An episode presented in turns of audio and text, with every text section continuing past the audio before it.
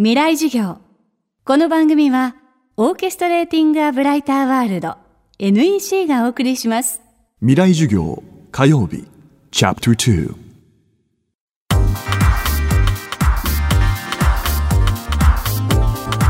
今週の講師は小説家でありミュージシャンであり放送作家。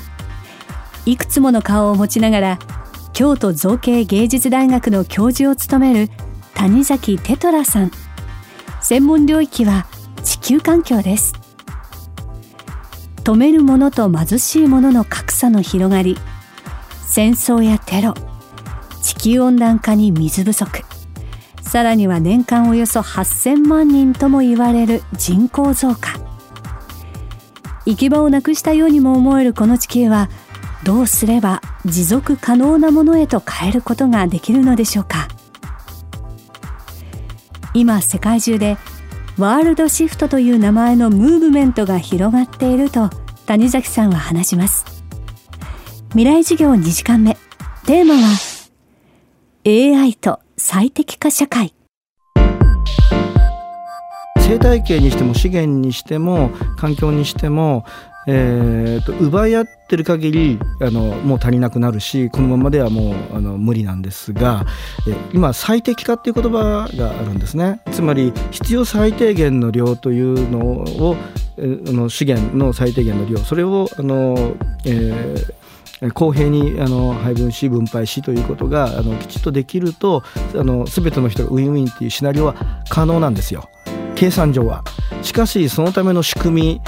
そのためのマインドセットをあの人類が共有しないといけない。それがワールドシフトのとても重要なポイントで今情報化社会というのが新しいフェーズに入っていってそれがまあ最適化社会っていう言葉になるんですね、えー、それは AI とかあの IoT と言われているものによってそれから昔は大量生産大量廃棄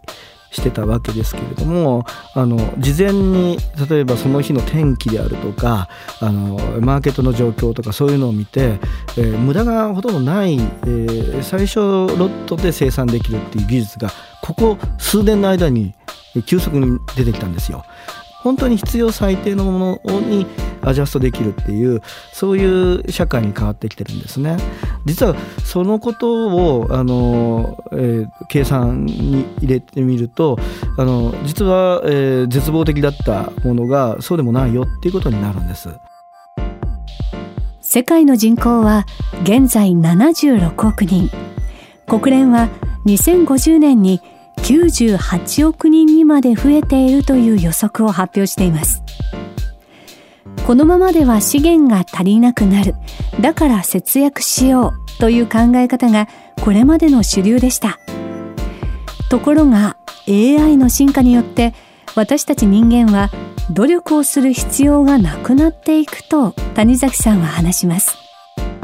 この50年ぐらい人類はいろいろ持続可能性についてのさまざまなチャレンジをしてきたんですけれども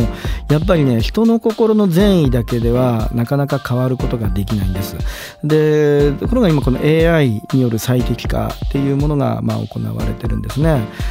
そうすると、まあ、資源を節約しようって僕たちが考えて節約するのではなくて最も最適なあのルートを通っていくとあの資源が最も少なく移動できる交通手段とかあのそういうことができるわけですよね。でそれはもう人間の努力ではなくて、えーまあ、テクノロジーの進化によってそういうことがあのできるようになってくる。でそうするとその働き方も変わってくるし、えー、っと仕事の仕方、えー、っと産業そのものの構造も変わっててくるようになるんですなのでこの今の社会っていうのは大量生産大量廃棄でで大量生産をすることによって値段を安くして安くしないと競争に勝てないから、えー、安くするんだけど安くすればするほど利益がどんどんなくなっていってってでそのなくなって利益がなくなっていくところが人件費としてのしわ寄せになってきてで労働は過酷になるかリストラされるかっていう恐怖に怯えるという社会になってくるそれが、えー、変わっていくっていう新しいコミュニティの在り方というのがこの5年10年の間におそらく実装されていくであろうと言われてるんです。でそれが、まああのえー、最適化社会と言われている、ものですね。と社会の仕組みは人の心を変えて確実に変えていくことができます。昔共有地の悲劇っていうあの考え方があって誰もがみんなあの持っていけるその共有地だとあの全員がそれをみんな奪い合って終わってしまうっていうふうに言うんですけども何か提供するみんなが提供して何かを作るっていうあのマインドセットになっていくと何か提供するっていうことに喜びを作るような仕組みを作ることによって、えー、全くそのそういうことが起きないとかっていうのはあるんですよね。今週の講師は京都造形芸術大学の教授を務める谷崎テトラさん火曜日のテーマは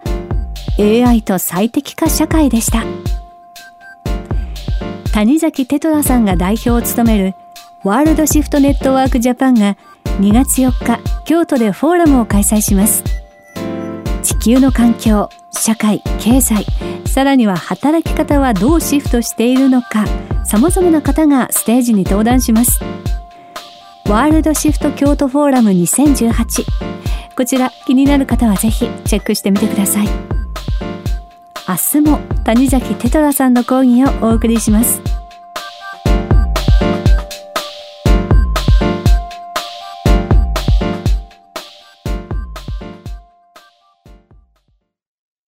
未来授業この番組はオーケストレーティング・ア・ブライター・ワールド NEC がお送りしました。